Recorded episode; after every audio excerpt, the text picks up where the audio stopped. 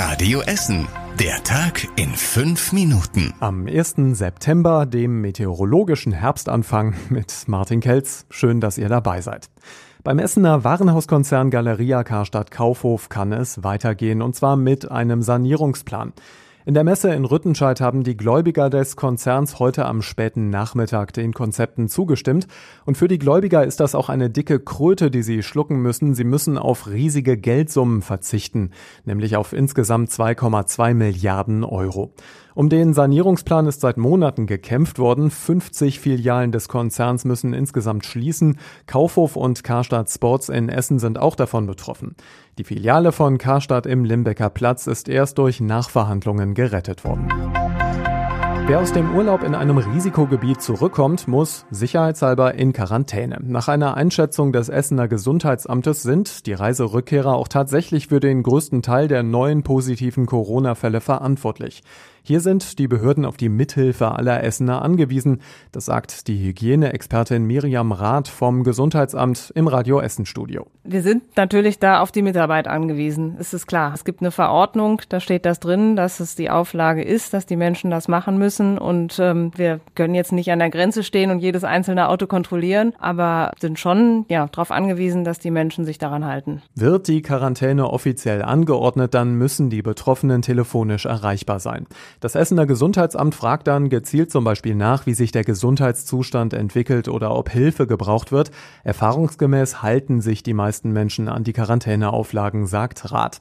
Wir haben heute Nachmittag ganz ausführlich mit dem Gesundheitsamt in Essen gesprochen und erklären die ganze Detektivarbeit, die dahinter steckt, wie die Behörden in Essen ganz genau zum Beispiel Kontaktketten nachvollziehen können und auch welche Rolle die kleinen Adresszettelchen spielen, die wir im Restaurant oder im Café immer ausfüllen müssen. Das komplette Interview mit Miriam Rath hört ihr auf radioessen.de.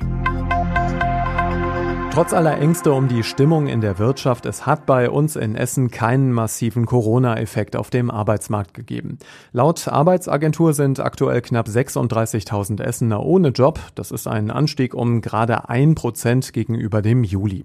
Die Agentur sagt sogar, dass sich die Situation etwas entspannt hat. Die Essener Unternehmen sind auch wieder in Einstellungslaune für neue Mitarbeiter und auch die Zahl der Kurzarbeiter in Essen geht zurück. Die Arbeitslosenzahlen sind allerdings im Vergleich zu 2019 natürlich sehr hoch. Hier zeigt sich der Einbruch in der Konjunktur dann doch deutlich. Ruhrbischof Overbeck hat die Ausschreitungen bei der Corona-Demo am Wochenende verurteilt. Er sagt, eine Allianz aus Rechtsextremisten, aus Impfgegnern und Verschwörungstheoretikern hat sich da das Ziel gesetzt, Symbole der Demokratie in Deutschland zu schädigen. Ganz besonders schlimm findet Overbeck, dass einige Demonstranten auch vor Gewalt gegen Journalisten oder Polizisten nicht zurückgeschreckt sind. Das sei unter keinen Umständen zu tolerieren. Hunderte Demonstranten hatten am Rande der Corona-Demo in Berlin ja versucht, den Reichstag zu stürmen. Die Bilder von wehenden Reichsflaggen auf der Treppe zum Parlament, die hatten bei vielen für Entsetzen gesorgt. Die Politiker im Stadtrat in Essen haben eine ganze Reihe von verkaufsoffenen Sonntagen für den Rest des Jahres genehmigt.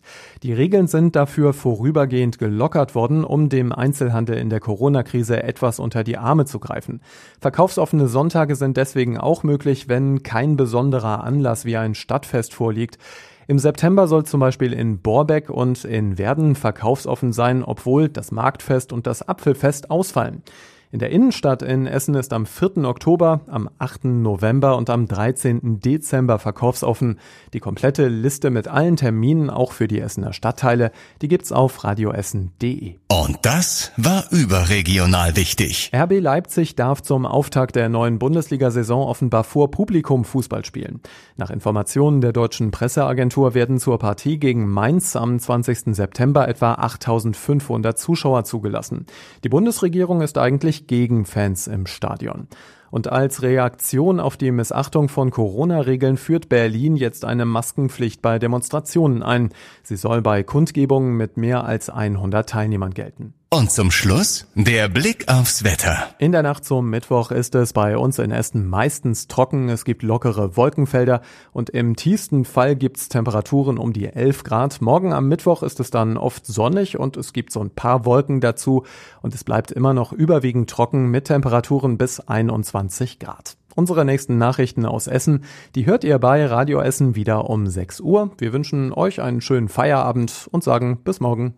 Das war der Tag in fünf Minuten. Diesen und alle weiteren Radio Essen Podcasts findet ihr auf radioessen.de und überall da, wo es Podcasts gibt.